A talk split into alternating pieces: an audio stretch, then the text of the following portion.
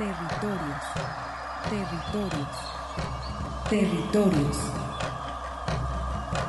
Voces vivas del color de la tierra. ¿Cuál es el objetivo del Congreso Nacional Indígena? Es el de defendernos como indígenas, de que nos reconozcan nuestra autonomía. El Congreso Nacional Indígena tiene unos principios, son servir y no servirse, representar y no suplantar, construir y no destruir, obedecer y no mandar, proponer y no imponer, convencer y no vencer, y bajar y no subir. Estos son los principios que, en el que ha trabajado el Congreso Nacional Indígena. Una de sus consignas dice, nunca más un México sin nosotros. Territorios.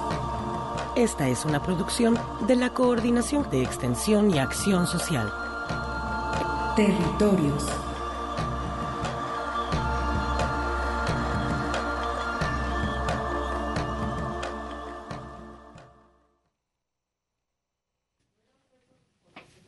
Muy buenas tardes, estimados radioescuchas. Soy Arturo Espinosa y como siempre es un honor para mí estar ante estos micrófonos, tendiendo puentes con las comunidades indígenas y rurales. Y pues esta semana estamos eh, pues muy contentos de que las actividades que se han desarrollado dentro de la Universidad de Guadalajara, principalmente con eh, pues actividades virtuales que prácticamente van a venir a dar el pues el nuevo inicio, el nuevo ciclo de la vida universitaria. Eh, prácticamente estamos viviendo las últimas actividades virtuales, pero eh, felicitamos los esfuerzos que realizó el Centro Universitario del Norte, así como el Centro Universitario de Ciencias Sociales y Humanidades, para llevar a cabo pues por un lado el encuentro de especialistas de la región norte y por otro este Congreso Internacional eh, dedicado también a la violencia y para la recuperación de la paz en América Latina. Vamos a escuchar primero esta presentación del encuentro de especialistas de la región norte que se inauguró el lunes pasado también eh, por medio virtual y del cual pueden ustedes consultar todos los materiales a través de la, de la liga de Facebook Centro Universitario del Norte. Así que pues con eso damos inicio a este programa que tenemos preparados para ustedes.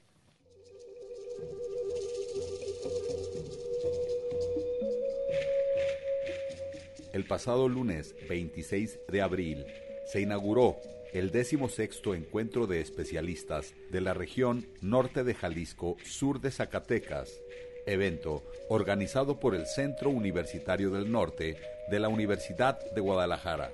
En una modalidad virtual se llevaron a cabo conferencias, talleres y ponencias, además de la entrega del Premio Tenamaxtle. Por su parte, el doctor Uriel Nuño, rector del Centro Universitario del Norte, se encargó de dar unas palabras de bienvenida. Este año, 2021, llegamos a la edición número 16 del encuentro de especialistas que surgió y se ha mantenido como un espacio de reflexión y análisis sobre las diversas problemáticas presentes en la región, socioculturales, económicas, educativas, tecnológicas, de salud. Entonces es tan importante, bueno, el mantener un espacio de reflexión y diálogo para a partir de un abordaje desde perspectivas multi e interdisciplinares llegar a una mejor comprensión de lo que ocurre en la región norte de Jalisco y el sur de Zacatecas. A su vez, el doctor Uriel Nuño nos ofreció unas palabras del premio Tenamaxle y del galardonado el doctor Paul Liefman. También decir que el galardón Tenamaxtle se ha entregado desde el 2007 como un reconocimiento a la trayectoria de académicos que se han distinguido por sus contribuciones dentro de las áreas de la antropología, la historia, la arqueología y la lingüística. Y en este sentido se ha tomado en consideración para la entrega del galardón el impacto de la producción académica no solo a nivel del norte de Jalisco y sur de Zacatecas, sino también a escala nacional e internacional. Y en este caso, pues qué decir del trabajo del doctor Liefman, que nos ha permitido comprender con mucha mayor amplitud, precisión y celeridad la forma en cómo se define desde lo sagrado el territorio birrárica y todo lo que ello implica y representa, no solo para el propio mundo birrárica, sino para también la propia sociedad de México y el mundo y sus instituciones. El doctor Efraín de Jesús Gutiérrez Velázquez, secretario administrativo del Centro Universitario del Norte, nos ofreció las siguientes palabras de inauguración de este eh, tan crucial evento para el centro universitario. Es uno de los eventos que tienen una mayor antigüedad. En el centro universitario ya tenemos poco más de tres lustros, son 16 años ya, 16 eh, ediciones de este encuentro de especialistas. Año con año va tomando un nuevo cuño, pero bueno, no deja de tener esta, esta connotación por las, eh, principalmente por las, por las ciencias sociales, aunque ha dado un giro la propia comunidad científica del centro universitario, le han dado un nuevo giro, ahora es multidisciplinar, es transdisciplinar, ya es multitemático para presentar los resultados de cada uno de nuestros investigadores que hacen investigación científica, en investigación humanística, tecnológica, todos hacen sus aportaciones aquí. Entonces, a 16 años en esta edición, el Centro Universitario se encuentra de fiesta. Para nosotros es una fiesta académica, pero también es una fiesta en la que nos conectamos con la región y con diferentes instituciones de educación superior del sistema educativo nacional y del estado de Jalisco. ¿sí? Te invitamos a que visites las páginas de Facebook del Centro Universitario del Norte, donde podrás encontrar las conferencias completas y más información de este evento que se celebró a partir del lunes 26 y hasta el jueves 29 de abril. Felicitamos al Centro Universitario del Norte que año con año nos ofrece este encuentro de especialistas de la región norte de Jalisco y sur de Zacatecas.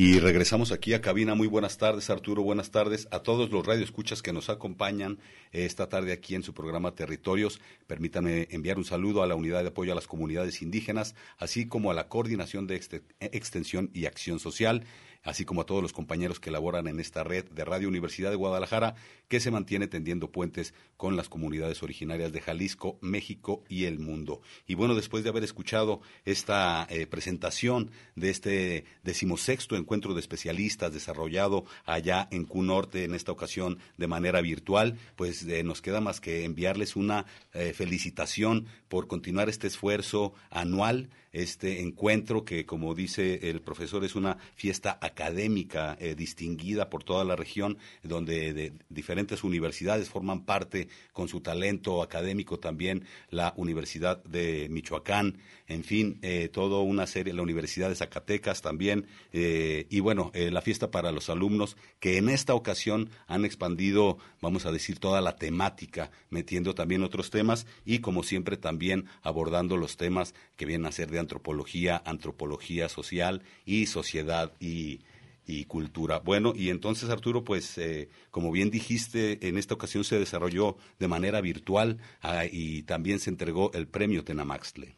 Así es, eh, pues solamente para dar continuidad también con el saludo a nuestras estaciones hermanas de Red Radio Universidad, también saludamos a quien nos escucha en Lagos de Moreno y al pueblo chichimeca de Buenavista, Moya y San Juan Bautista de la Laguna y al público de Radio Chapingo que retransmite desde Texcoco para el Estado y la Ciudad de México y también a Estéreo Paraíso en Los Reyes, Michoacán y por supuesto al equipo técnico que hace posible la transmisión de este programa en el control operativo por esta ocasión. Muchas gracias estimado ingeniero Eduardo Ornelas a quien saludamos. Ay, a Matías también que está con nosotros apoyándonos allí en los controles operativos. Pues bien, eh, como mencionas, el premio Telena Tenamaxtle, múltiples actividades en eh, este encuentro de la región norte que se puede consultar, como les menciono ampliamente, a través de la página de Facebook. Se encuentran allí eh, todas las conferencias, eh, la entrega de los premios, la inauguración, en fin, múltiples documentos de los cuales yo creo que también pues seguiremos abonando y trayendo para ustedes material, ya que pues está allí disponible y hay que consultarlo. Hay que consultarlo. Y bueno, también durante este eh, decimosexto encuentro, como sabemos, se entrega la presea al premio Tenamaxle, que es una condecoración a personalidades académicas distinguidas por su trabajo en, antropología, reflejando eh, la identidad de la cultura de los pueblos, así como fortaleciendo también eh, los lazos que los los, eh, los lazos con las sociedades para entenderlas mejor, para entender mejor estas culturas, no verlas allá como en el cerro, sino de que ellos tienen también una cosmovisión, un entendimiento con la naturaleza y en ese sentido también los académicos nos ayudan a entender este universo. Y el doctor Paul Liefman del Colegio de Michoacán, eh, un importante antropólogo que me consta, lo conocía él en la región birrárica hace más de 25 años y él con una, eh, pues, eh, constancia, con un, eh, también un afán de investigación eh, social por este pueblo principalmente. me ha tocado verlo en múltiples caminatas en el, en, el, peritaje tradicional que se hizo allá en Viricuta y la última vez que lo vi fue precisamente el año pasado cuando terminó la muestra de arte birrárica que se llevó a cabo aquí en el, en el Museo Cabaña donde allí, pues él en la clausura, por supuesto, no podía faltar, allí nos vimos, o sea, te digo, alguien que sigue muy de cerca todo lo que sucede y acontece en el pueblo birrárica, por supuesto. Bien, y bueno, también leyendo un poco de su trayectoria me, di cuenta de que la primera vez que él subió allá para la sierra, eh, para la sierra birrárica, eh, fue en los años ochentas. Entonces estamos hablando de que ya eh, en estos años, pues ya llevamos 40 años ahí donde el doctor, a través de sus trabajos, pues ha reflejado precisamente esta identidad de los pueblos para que las sociedades tengamos un mejor entendimiento. Si te parece, Arturo, vamos a escuchar entonces esta, estas palabras del doctor Paul Liefman, quien fue el galardonado en el décimo encuentro de especialistas con el galardón del premio Tenamaxle.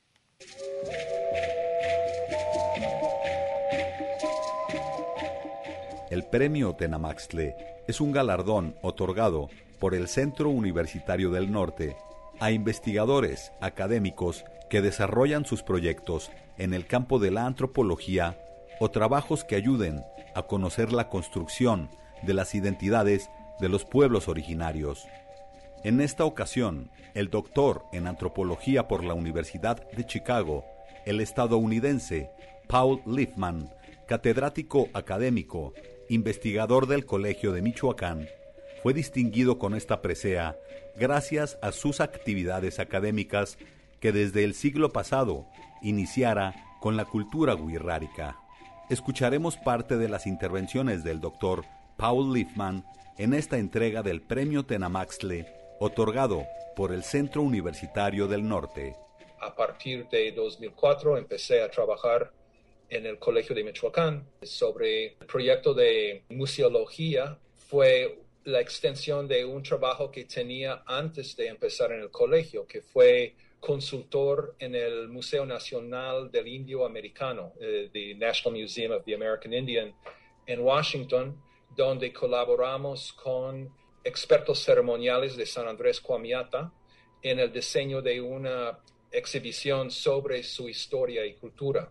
Y ellos insistieron mucho en la idea de que esa exposición debería tratarse no solo del maíz como símbolo sagrado y cosas por ese estilo, que fue el énfasis que el museo, el mismo museo quería subrayar, sino ellos insistieron en que no hay maíz sin tierra, entonces querían integrar la historia agraria de reivindicación a lo que es este, la geografía ceremonial o la cosmología virárica. Entonces fue muy interesante la experiencia de cómo estaban entretejiendo historia, política y ceremonia en un solo espacio y quedó parte de la exhibición permanente de ese museo durante unos 10 años. en los años 80, o sea, fui por primera vez a Tuxpan de Bolaños a principios de los 80 y luego regresé a terminar la carrera en Chicago durante un par de años antes de empezar mi trabajo de campo doctoral, este que fue en el 90. Como en 2011 me invitaron a participar eh, o hacer trabajo de campo sobre el uso em, ceremonial de Viricuta en el marco de los proyectos de, minería que estaban eh, saliendo en ese momento, ¿no? O sea, se había aumentado mucho el precio de la plata a nivel mundial por la cuestión de la crisis económica de 2008-2009. Así que ya estaban encaminados dos grandes megaproyectos que amenazaron y siguen amenazando Viricuta y la Sierra de 14 en San Luis Potosí. Así se dio un, un giro en mi énfasis de investigación hacia el papel de los viraritari en los movimientos de, de, reivindicación ahora a un nivel, a una escala mayor, ¿no? A nivel planetario, como ellos siempre se han posicionado desde tiempos de Carl Lumholtz se ha notado en las etnografías, se han posicionado como los mediadores intermediarios este, imprescindibles del agua, de la lluvia. Y, estos, proyectos, estos proyectos mineros iban a afectar precisamente el agua, ¿no? Este, los manantiales sagrados en, el, Cerro Quemado y todo el sistema de, de interconexiones planetarios de agua que, están este, implicados en, esos sitios sagrados de los Viraritari. También, bueno, como estaba yo colaborando en reivindicaciones de tierras, este, sí me puse en contacto con algunos de los jóvenes líderes que sí creo que facilitaba mucho mi investigación en general. También hice trabajo de campo en ese lindero entre San Andrés y San Juan Peyotán. Xrapatúa se llama ese lugar. Para finalizar, el doctor Paul Liefman agradeció de la siguiente manera al Q Norte por tan honorable distinción. Bueno, desde luego es un gran honor y te doy las gracias al Q Norte y a la UDG en general. Estoy muy buena compañía con los demás galardonados de este premio. De esta manera, el doctor Paul Liefman, investigador del Colegio de Michoacán, es el galardonado con la distinción del Premio Tenamaxtle de este año por sus contribuciones en sus trabajos con la cultura milenaria guirrárica.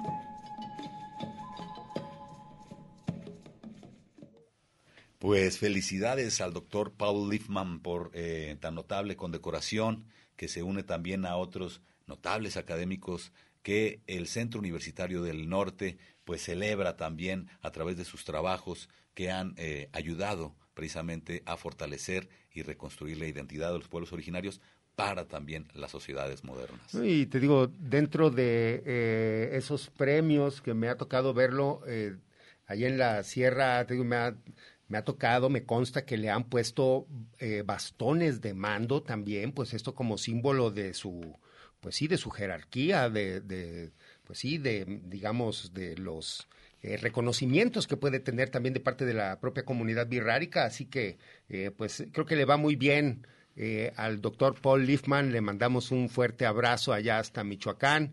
Esperemos verlo pronto otra vez, como no.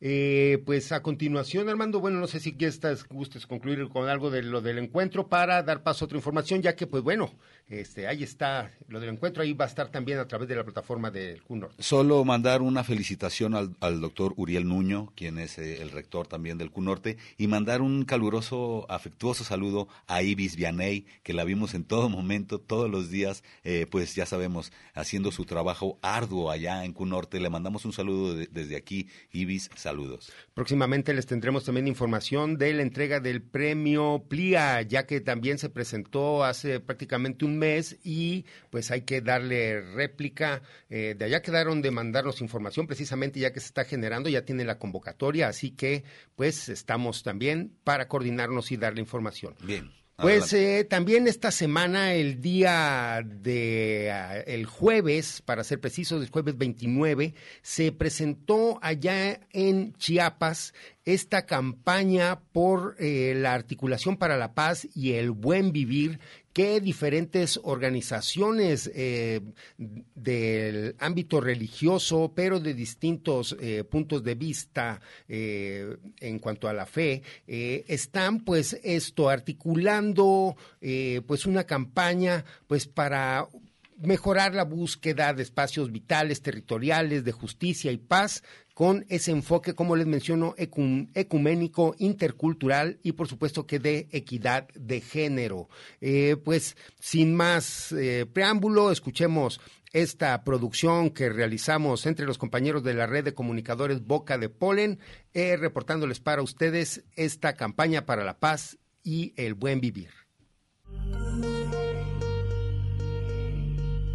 Campaña Articulación para la Paz y el Buen Vivir.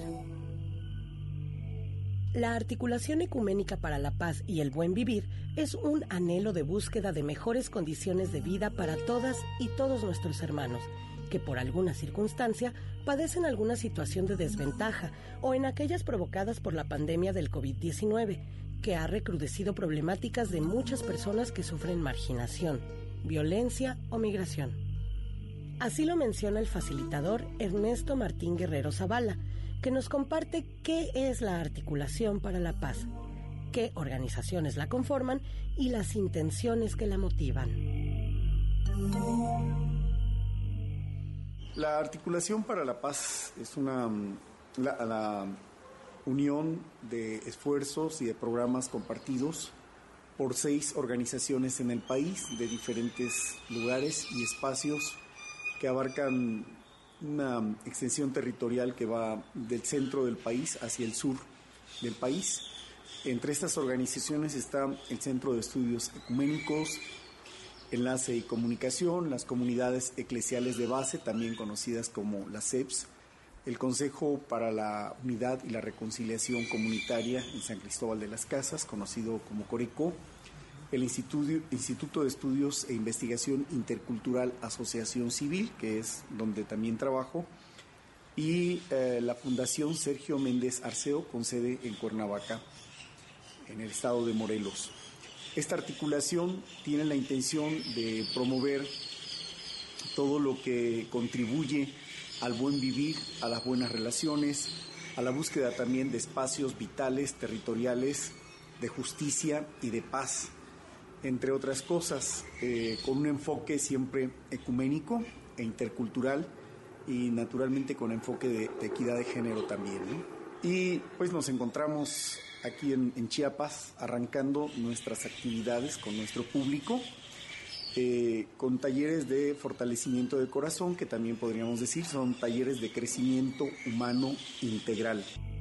Soy la Luna nos muestra la importancia del fortalecimiento del corazón como herramienta para potenciar el desarrollo humano recuperando saberes.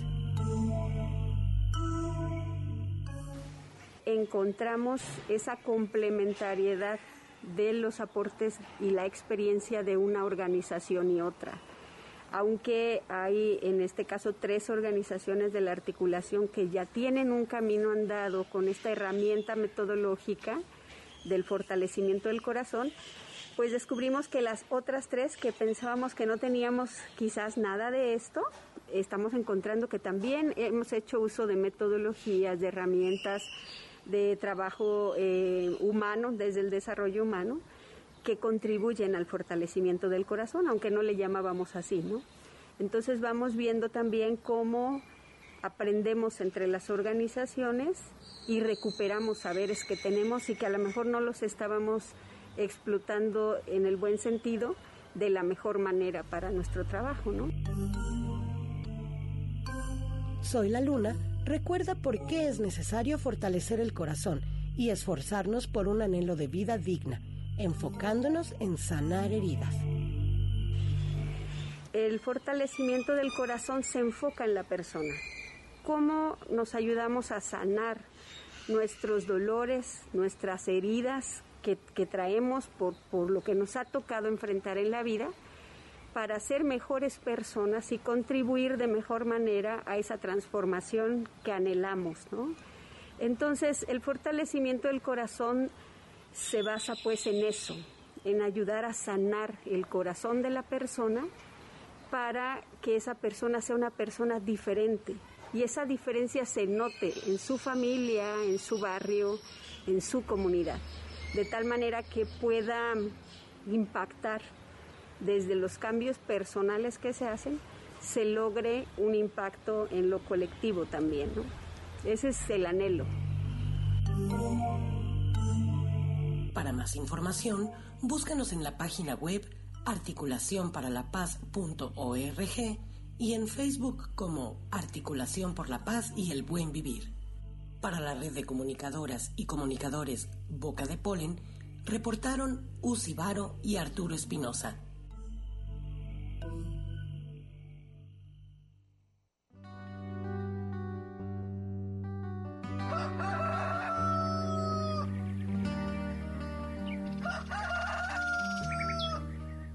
¿Cómo te sientes hoy, Esteban? Ay, mujer, la verdad mucho mejor, aunque el COVID me ha dejado con muchas molestias. Saber que las compañeras, los compañeros, nuestros vecinos, nos han apoyado en el trabajo de nuestra milpa, nos fortalece el corazón para seguir luchando en la organización. Ahora que ya me dieron de alta en el hospital, tenemos muchos pendientes que atender. Se nota que estás mejorando de salud, pero sobre todo de tu corazón. Lo que me ayudó a salir adelante fue recibir llamadas y mensajes para animarme a seguir luchando. Eso fue lo bonito de esta experiencia de vida, que me ayudó a hacer cambios. Pienso en todo lo que tengo alrededor. Saber que estaba acompañado por mi familia y nuestros compañeros y compañeras nos hace más fuertes. Claro.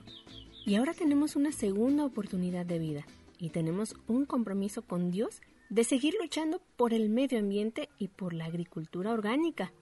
Hay muchas cosas que hacer por la comunidad. Así es mi Rosita. Y hablando de compromisos, ya se nos hizo tarde para ir a la asamblea. ¿Qué te parece si nos vamos yendo? Sí, aquí tengo listos los cubrebocas, recién lavados con agua y jabón para ir bien protegidos. ¡Vámonos! Sí, vámonos.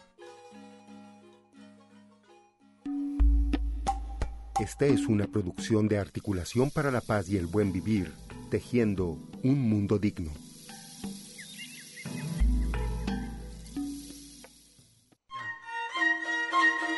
Territorios. Coincidencias de identidad milenaria. Continuamos. Bien, seguimos en territorios y en este momento hacemos un enlace con Agüe Mijares del Consejo Regional Birrárica, ya que pues en días pasados también se llevó a cabo una importante restitución de tierras en la localidad de Guajimic. Muy buenas tardes, Agüe, saludos. Muy buenas tardes a todo el público, también a ti Arturo, a Armando y a todos los que nos escuchan. Pues fíjate que después de casi cuatro años por fin el pasado miércoles 21 de abril se ejecutaron dos predios, uno de 13 hectáreas con expediente 1448-2012, con sentencia el 29 de octubre del 2014, y otra de 28 hectáreas con expediente 992, diagonal 2012 sentenciados por el Tribunal Agrario número 16 con sede aquí en Guadalajara, Jalisco, y pues dichas ejecuciones se realizaron con éxito. Eh, cabe destacar pues que esta localidad se encuentra en los límites de Jalisco y Nayarit, cerca pues las restituciones se dieron cerca de la localidad de Guajimi y pues con fundamentos en los artículos 191 de la ley agraria por parte de la Brigada del Tribunal Unitario Agrario número 56 con sede en Tepic Nayarit ellos fueron los que fueron a campo y hicieron la restitución a favor de la comunidad birrárica de San Sebastián Teponahuastlán, Bautra y Tuxpan, Cururmanube, municipio de Mezquitic y Bolaños, al norte de Jalisco. Eh, pues la restitución prácticamente se la hicieron oficial a las autoridades y representantes comunitarios de San Sebastián Teponahuastlán, al comisariado, al presidente del comisariado, Oscar Hernández, al secretario Primitivo Chino, al tesorero Magdaleno Guzmán y a Atilano Chivarra, representante del Consejo de Vigilancia, quienes son las autoridades pues de San Sebastián. Asimismo, pues también estuvo presente la Comisión Estatal de Derechos Humanos. Y bueno, pues hay que recordar que la primera ejecución fue el 22 de septiembre del 2016 por 184 hectáreas, la otra el 20 de octubre de 2017 por 63 hectáreas y pues desde entonces no se había podido ejecutar ninguna otra por impedimento de los habitantes de Guajimí y pues más que nada pues por la falta de atención del gobierno federal y de la Secretaría de Desarrollo Agrario, Territorial y Urbano, que es la SEDATU, quien no operó en su momento el programa de conflictos sociales en el medio rural, COSOMER. y recordemos que esto, pues, es el trabajo que ha venido realizando la comunidad de San Sebastián Teponahuaxtlán y Tuxpan por la recuperación de más de 10 mil hectáreas que les pertenecen y pues de las cuales fueron despojadas precisamente pues por ganaderos de, de la localidad de Guajimic que como mencionas está en Nayarit. Sí, fíjate que estas ejecuciones pues van cuatro, son parte de 16 juicios a favor de la comunidad y bueno, de un total de 47 juicios interpuestos para recuperar más de 10.000 hectáreas, que pues digamos que gradualmente la gente se fue metiendo en los territorios de los birraritari sin que así pues les perteneciera, ¿no? Y esto fue pues hace más de 50 años, se puede decir incluso que casi 100 años. Y entonces pues hay que recordar que mediante la resolución presidencial con fecha del 15 de julio de 1953, que fue publicada en el Diario Oficial de la Federación el 19 de septiembre del mismo año, les fue reconocido una extensión de más de 240 hectáreas a la comunidad de San Sebastián, Teponagostán y Tuxpan de Bolaños, que esto fue pues derivado de los títulos virreinales que repartió la corona española a finales del siglo XVII para reconocer a los pueblos originarios de México, es decir, los que estuvieron antes de la conquista española.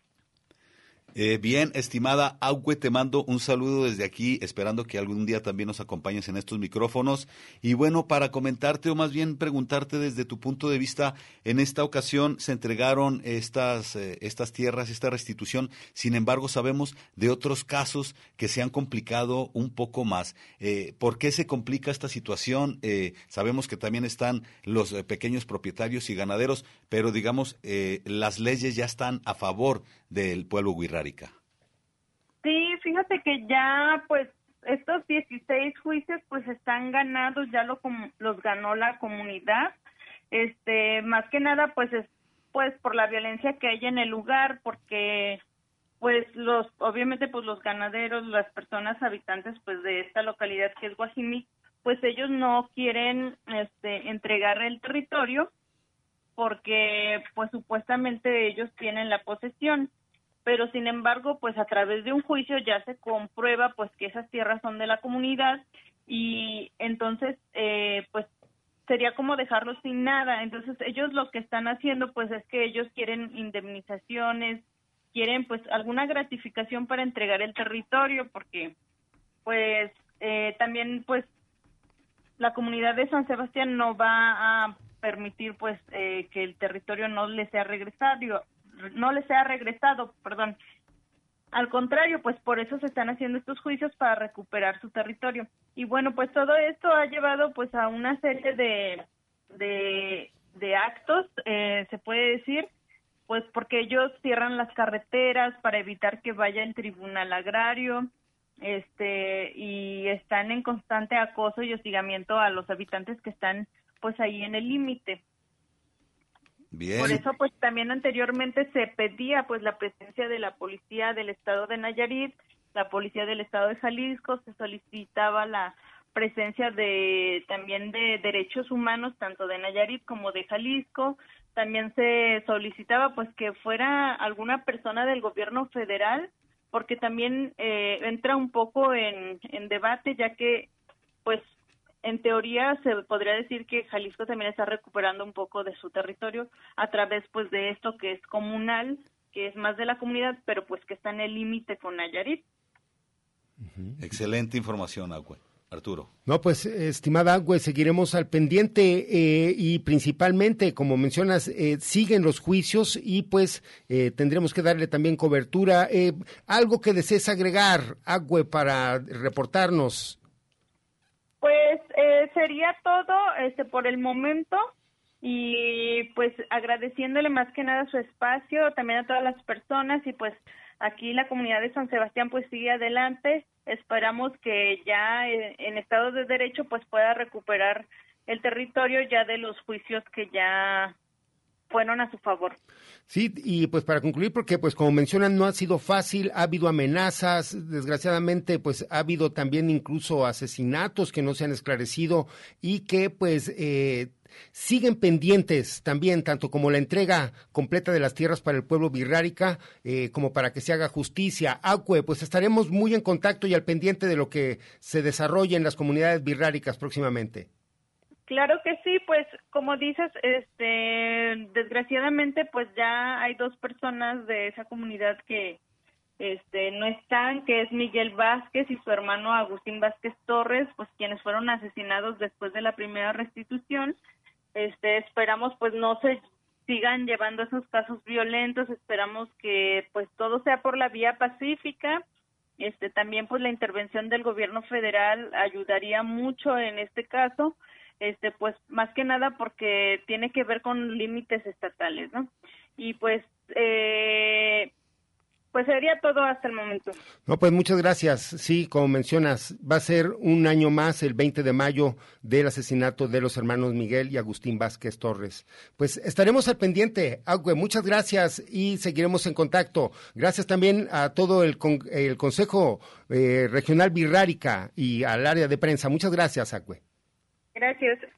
Saludos a la compañera Agüe y bueno, Arturo, solamente eh, pues eh, comentar que eh, felicitar por esta restitución de tierras y también comentar que tanto el gobierno estatal como el gobierno federal, a ver si pueden poner un poco de atención acerca acerca de lo que pasa en eh, los territorios indígenas, eh, no nada más del estado de Jalisco, sino de todo México. Pues así es, estaremos muy al pendiente y tenemos también que mencionar esta semana importante para todos los niños, los infantes del país. Se celebró su día el día 30. También pues recordemos a los niños indígenas, por supuesto. Así que pues realizamos algunos trabajos desarrollados para ellos, Armando. Sí, bueno, la verdad es que nos dimos a la tarea también de reconocer un poco lo que están haciendo los chicos indígenas eh, a través también de la idea de Miguel y Ruth, compañeros de, de la unidad de apoyo a comunidades indígenas, para atender a los grupos migrantes que vienen eh, de otra parte de la República, grupos migrantes indígenas que vienen a establecerse aquí en esta ciudad y bueno, que hacen lo posible también para que no se pierda eh, la cultura, la lengua, la identidad indígena. Sin embargo, pues todavía desgraciadamente este fantasma terrorífico de la, eh, ¿cómo le pudiéramos llamar? Eh, de este pues racismo desgraciadamente eh, todavía está presente. Invitamos a la sociedad a que nos cultivemos un poquito más para ser todavía eh, más incluyentes. Y vámonos si te parece bien Arturo a escuchar esta entrevista de la maestra Elizabeth eh, que le hicimos durante la semana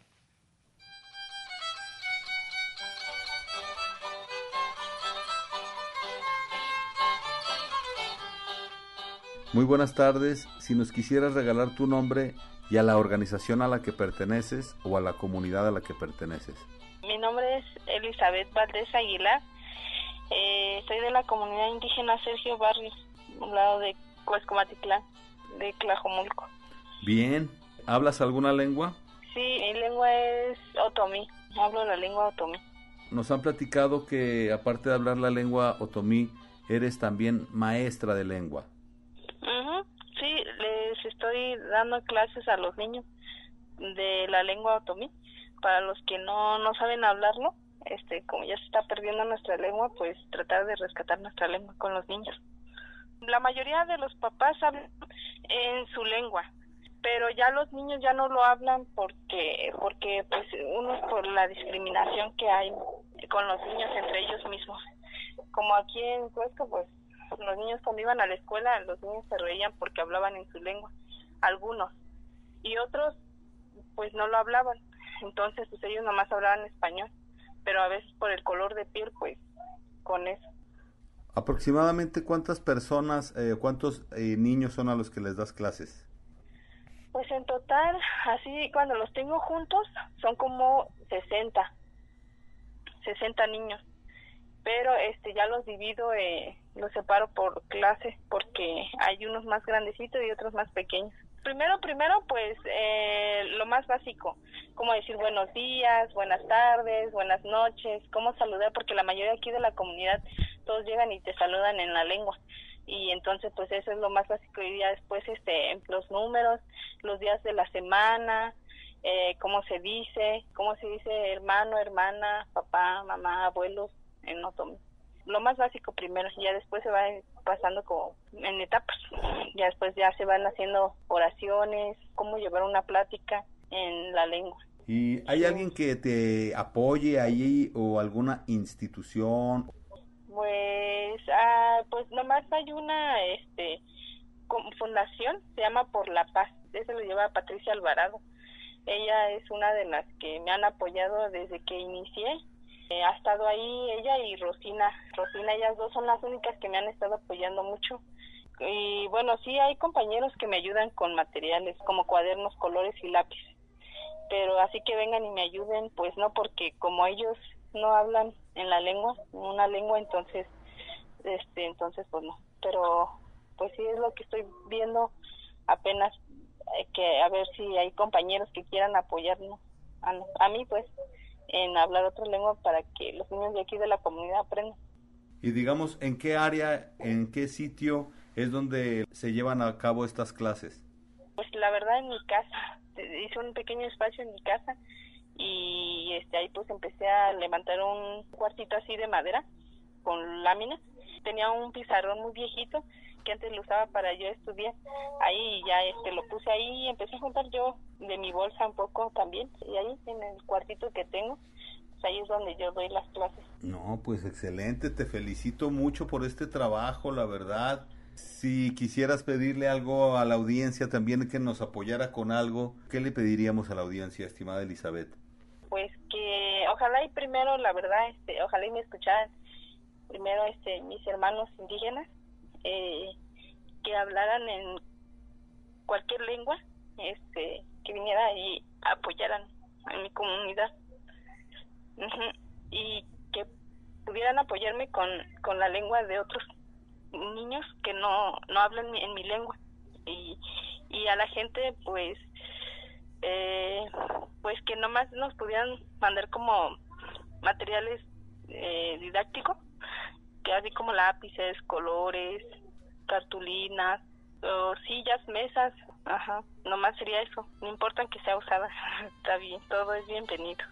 Pues espero y, pues sí, que ojalá y, y esto no se quede en el olvido, nuestra lengua, nuestras costumbres, y que ojalá y la gente este, nos escuche. Eh, espero y algún día pues los niños sea como el cambio, ¿no? Y, y no se olviden nada de nuestras costumbres, nuestra lengua. Muchísimas gracias por esta entrevista. Pues gracias a ustedes, muchas Ajá. gracias.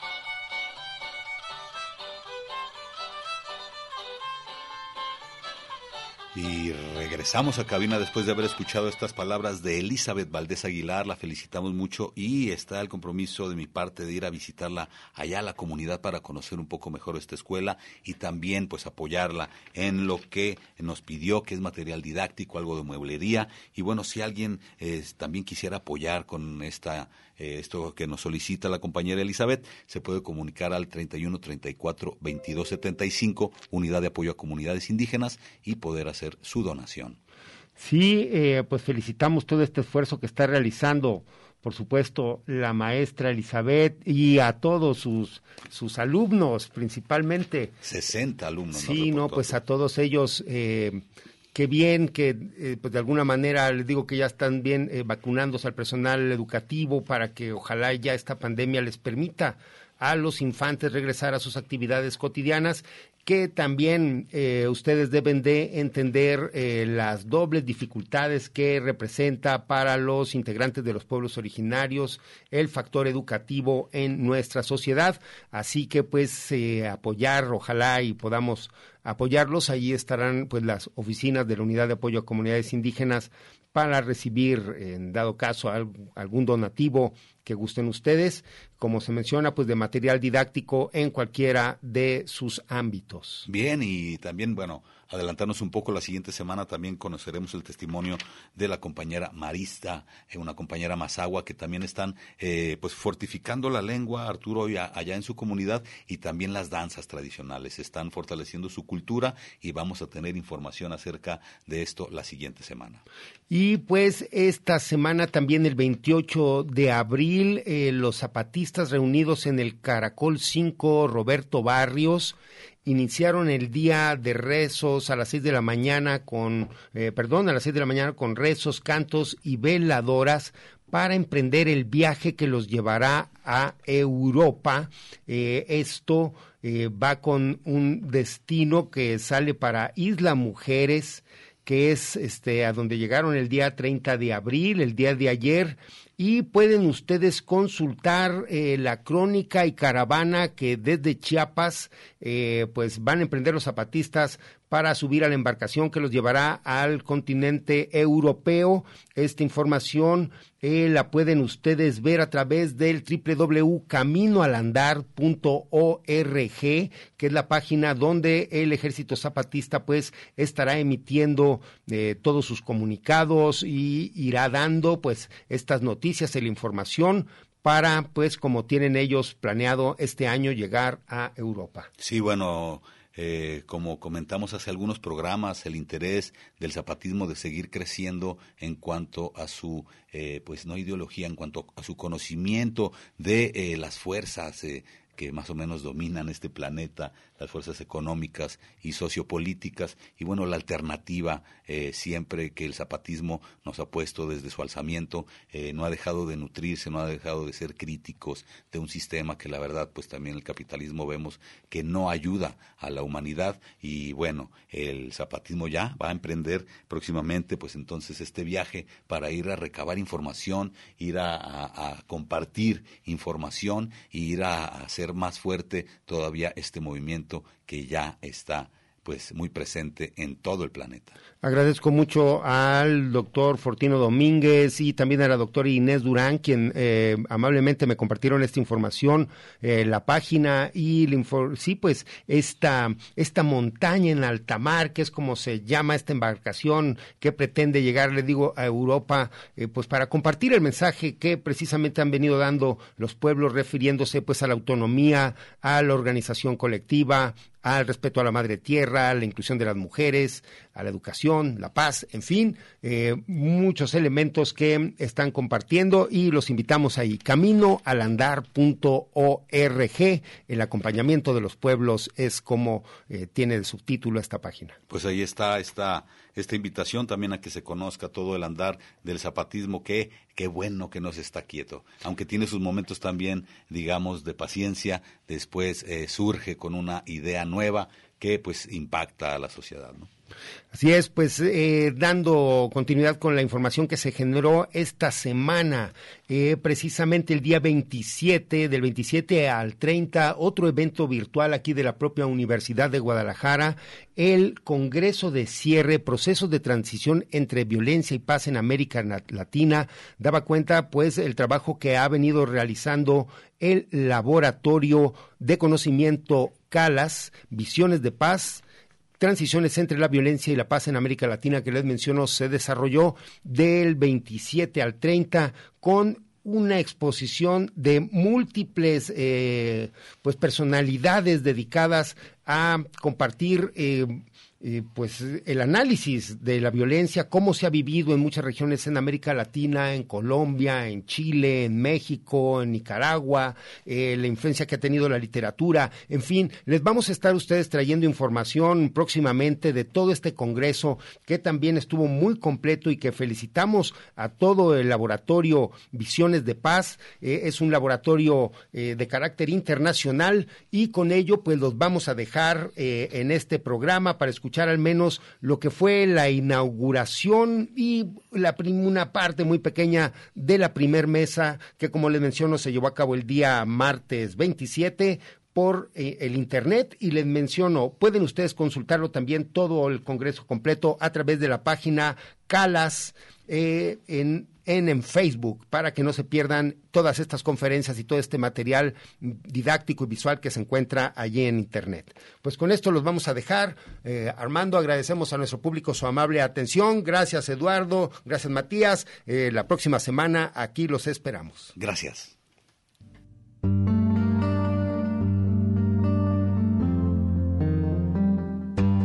El Congreso Internacional procesos de transición entre violencia y paz en América Latina inició este 27 de abril con la inauguración formal de las mesas de trabajo. Por el contexto de la pandemia, se realiza en modalidad virtual y muestra dos años de estudios e investigaciones de los procesos sociales provocados por la violencia y la construcción de la paz en América Latina.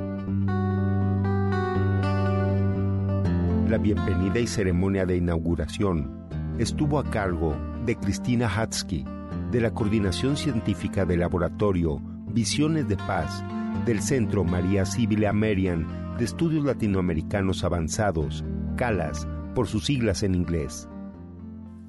Les doy la bienvenida a todas y todos participantes y exponentes de nuestro Congreso Internacional Procesos de Transición entre Violencia y Paz en América Latina.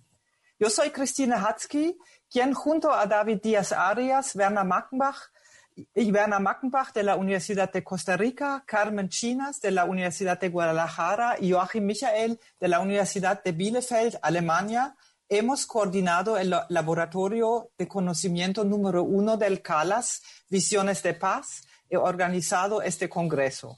Yo les saludo hoy desde la Leibniz Universidad de Hannover, Alemania.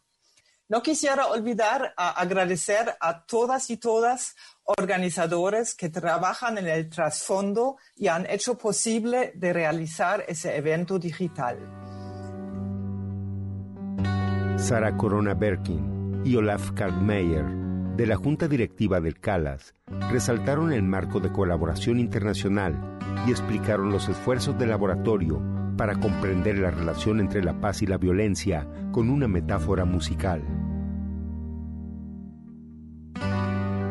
Porque creo que este laboratorio que ustedes nos van a presentar en los próximos días eh, son muestra de lo que la colaboración entre nuestros países puede lograr. Por mi parte, visitar al laboratorio Visiones de paz por los resultados alcanzados afrontando crisis y tendremos tiempo durante estos días de escucharlos en detalle. Sobre el tema de paz y violencia, lo primero que me viene en la mente es una vieja canción en un cassette antiguo de la guerrilla del FMLN que dice con el trasfondo de, los Kalashnikov, eh, para construir la paz hay que luchar, mi hermano. Yo creo ahí es una idea de la paz como un estado, un objeto, un futuro, en el futuro. Les invitamos a consultar los videos completos del Congreso Internacional, Procesos de Transición entre Violencia y Paz en América Latina, en la página de YouTube de CALAS, Center for Advanced Latin American Studies, y aprovechar los días 29 y 30 de abril en que continúa el Congreso por la red de comunicadores Boca de Polen, Arturo Espinosa.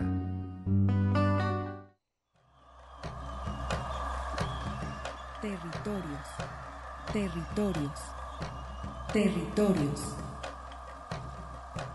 Voces vivas del color de la tierra. el Congreso Nacional Indígena tiene unos principios, son servir y no servirse, representar y no suplantar, construir y no destruir, obedecer y no mandar, proponer y no imponer, convencer y no vencer, y bajar y no subir. Una de sus consignas dice, nunca más un México sin nosotros. Los esperamos nuevamente el próximo sábado a las 12 del día. Agradecemos el favor de su atención y sigan escuchando Red Radio Universidad de Guadalajara. Territorios.